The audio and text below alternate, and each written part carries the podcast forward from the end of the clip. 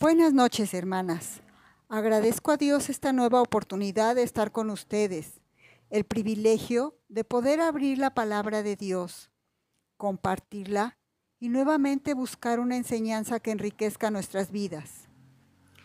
En oración delante de nuestro Señor y preguntándole, ¿qué es lo que este hermoso grupo puede estar necesitando? ¿Qué es lo que como mujeres estamos buscando aprender de nuestro Señor? Pensé, y hay algo que siempre necesitamos. Somos mujeres que buscamos la presencia de Dios en nuestras vidas, que su espíritu dirija nuestros corazones. En esa búsqueda encontré un libro que habla de la sabiduría. Se llama Viviendo los Proverbios. El autor es Charles R. Swindoll y contiene devocionales diarios.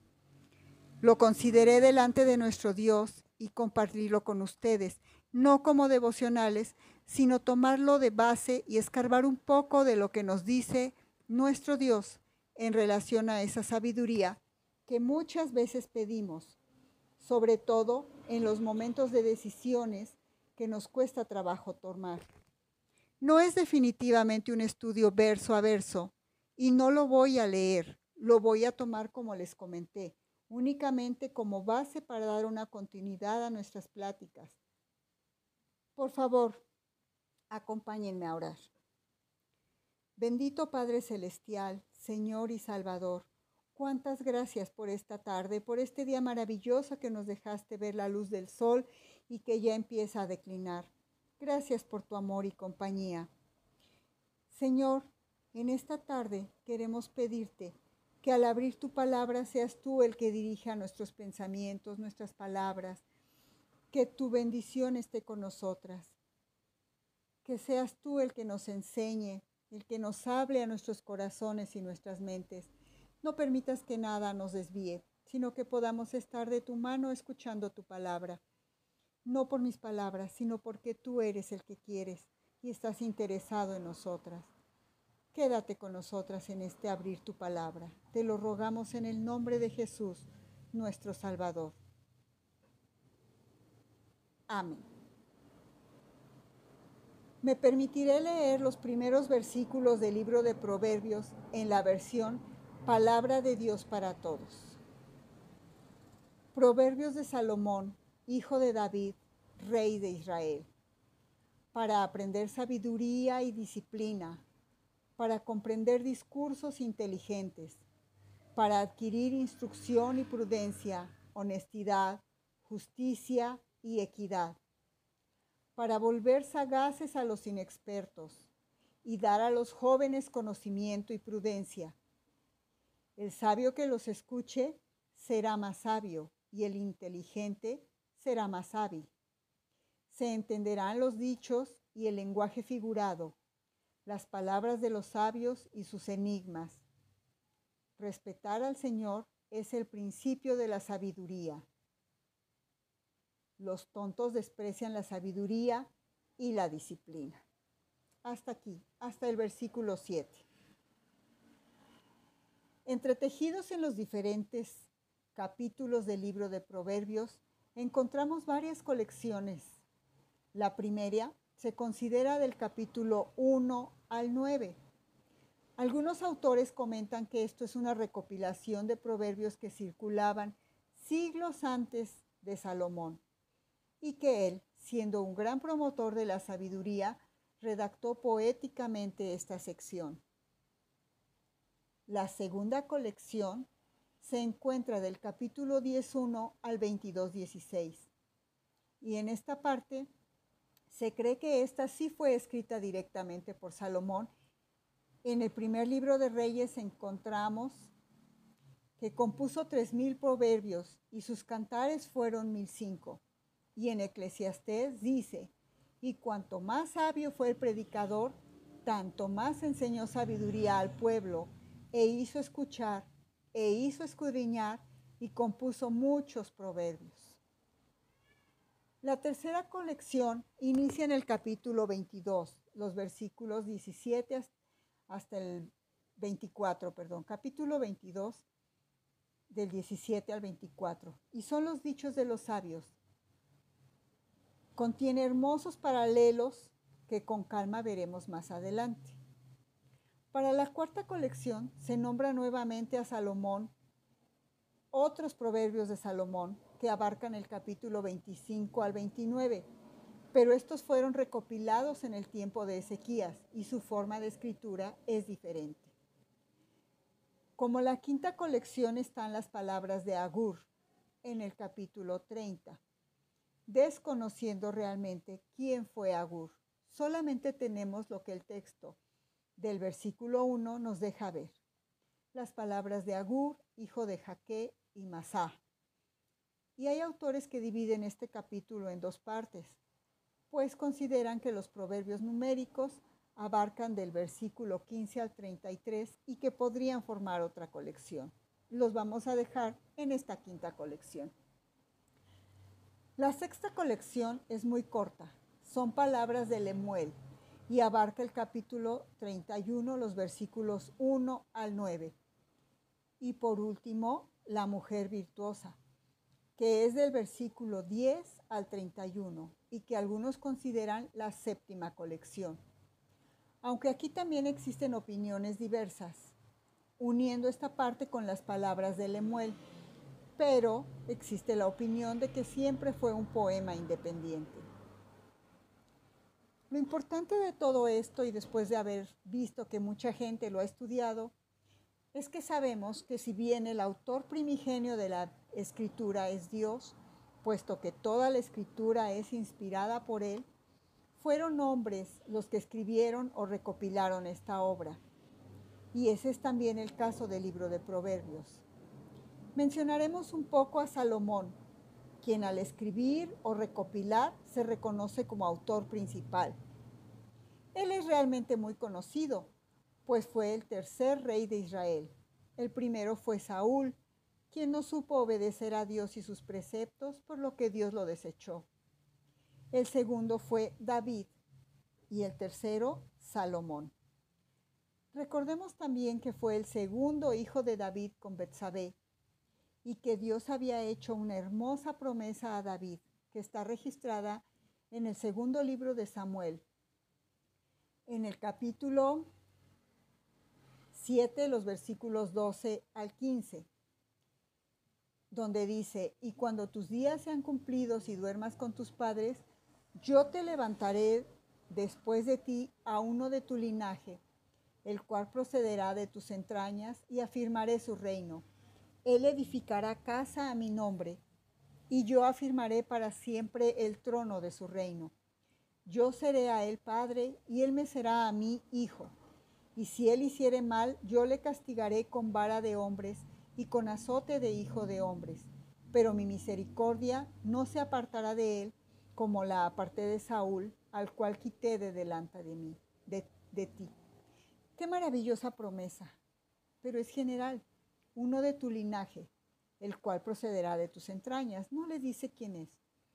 Pero si buscamos en el primer libro de Crónicas, en el capítulo 22, encontramos algo mucho más personal. Dice, He aquí te nacerá un hijo, el cual será varón de paz, porque yo le daré paz de todos sus enemigos en derredor. Por tanto, su nombre será Salomón, y yo daré paz y reposo sobre Israel en sus días. Él edificará casa a mi nombre, y me será por hijo, y yo le seré por padre, y afirmaré el trono de su reino sobre Israel y para siempre.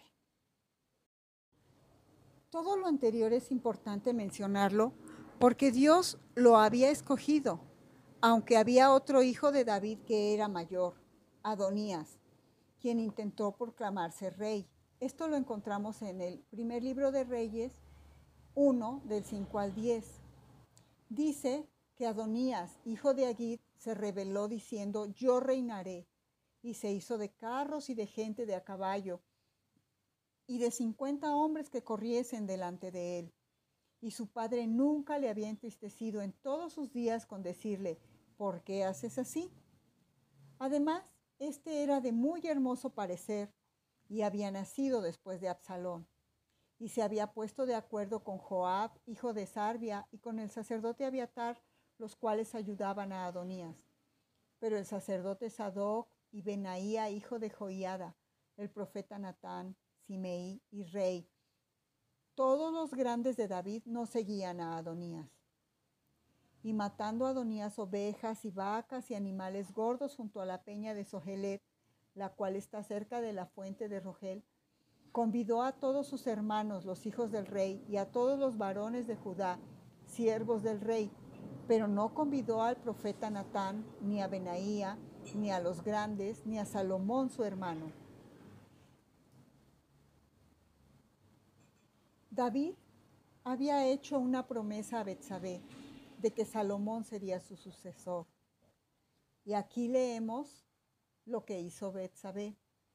Bueno, lo que eh, su hijo le dice, ve, entra a la presencia del rey David y dile, mi señor el rey, ¿no has jurado tú a tu sierva diciendo, tu hijo Salomón reinará después de mí y él se sentará en mi trono?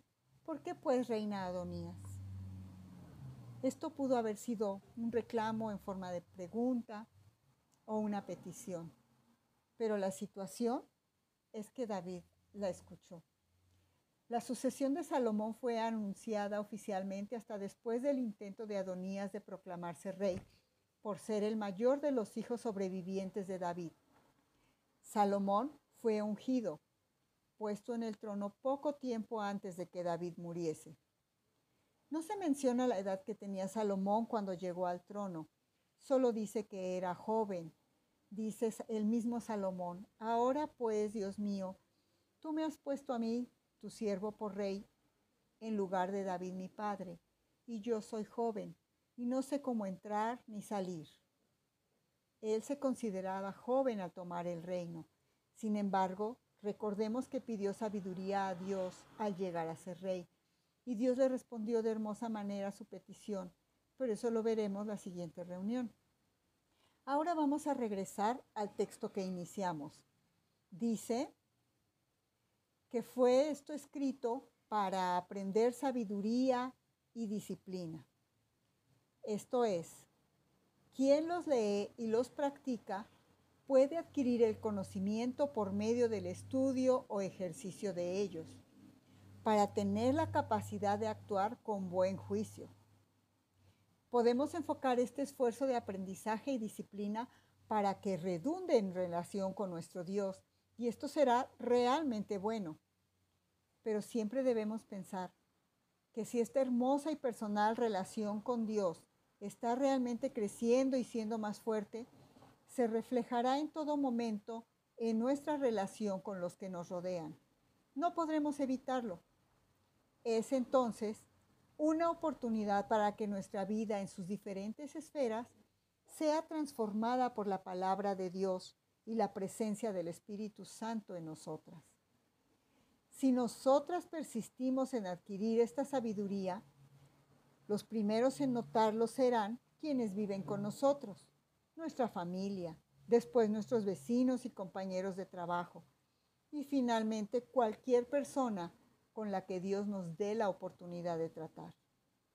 Dice el texto que fue escrito para comprender discursos inteligentes para adquirir instrucción y prudencia, honestidad, justicia y equidad. Tal vez alguna de estas palabras, yo lo confieso, a mí me cuestan trabajo. Dios ha tenido que trabajar áreas en mi vida y la prudencia debe haber sido una de ellas. Son hermosas palabras. Adquirir instrucción, prudencia, honestidad, justicia y equidad. El mismo libro de Proverbios es un libro que transmite sabiduría divina en los parámetros de la poesía hebrea, de la cual hablaremos más adelante, para comprender un poco más su estructura. Pero esa sabiduría divina es en sí misma un discurso inteligente, al igual que los otros libros de la Biblia. Muchas veces pensamos que el conocimiento y la sabiduría son lo mismo Busqué las definiciones y esto fue lo que encontré. Conocer es tener en la mente información sobre algo. Conocimiento profundo y con experiencia directa sobre algo. Tener experiencia interiorizada, hacer algo, distinguir o identificar a una persona o cosa entre varias, por una serie de características propias. Tener trato o relación con una persona. Tener una idea formada sobre el carácter o la manera de ser de una persona. Tener información directa de un lugar por haber estado en él. Estas definiciones nos permiten ver que podemos ser expertos en algo en lo que nos preparamos, una profesión, un oficio, una habilidad para la cual estudiamos con dedicación y esmero, o tal vez el conocer un lugar o la biografía de una persona y nos hacemos expertos en eso. A veces decimos, uy, yo conozco tanto a esta persona que lo que va a hacer será esto. A veces nos falla. También pienso en un médico que ve la enfermedad de un paciente y la ha estudiado tanto o la ha visto tantos casos que puede conocer cuál será el desarrollo de esa enfermedad. O pensar en un ingeniero que sabe exactamente qué tornillo apretar o qué cable debe mover. Esa sería la definición de conocer. La definición de sabiduría es conjunto de conocimientos amplios y profundos que se adquieren mediante el estudio o la experiencia. Esta definición se puede perder con la anterior, que es conocimiento, pero donde sigue, dice, es la facultad de las personas para actuar con sensatez, prudencia o acierto, la cualidad de sabio que posee una persona. Después dice que posee conocimientos amplios y profundos adquiridos mediante el estudio. Esto lo vamos a dejar en conocimiento. Sabiduría o sabia es una persona que muestra buen juicio, prudencia, madurez en sus actos y decisiones. Aquí sí ya podemos ver algo diferente. Aunque algunas definiciones se repiten, pero finalmente se separan. La sabiduría es una cualidad que ya se adquiere por una persona. Se nota se ve que la persona tiene sabiduría y muestra buen juicio, prudencia y madurez. Esto lo podemos apreciar cuando una persona que es provocada a un pleito o discusión evita con palabras sensatas o alguien que defiende su punto de vista sin llegar a un conflicto. Es el comportamiento de la persona el que refleja y nos deja ver la sabiduría que existe en ella.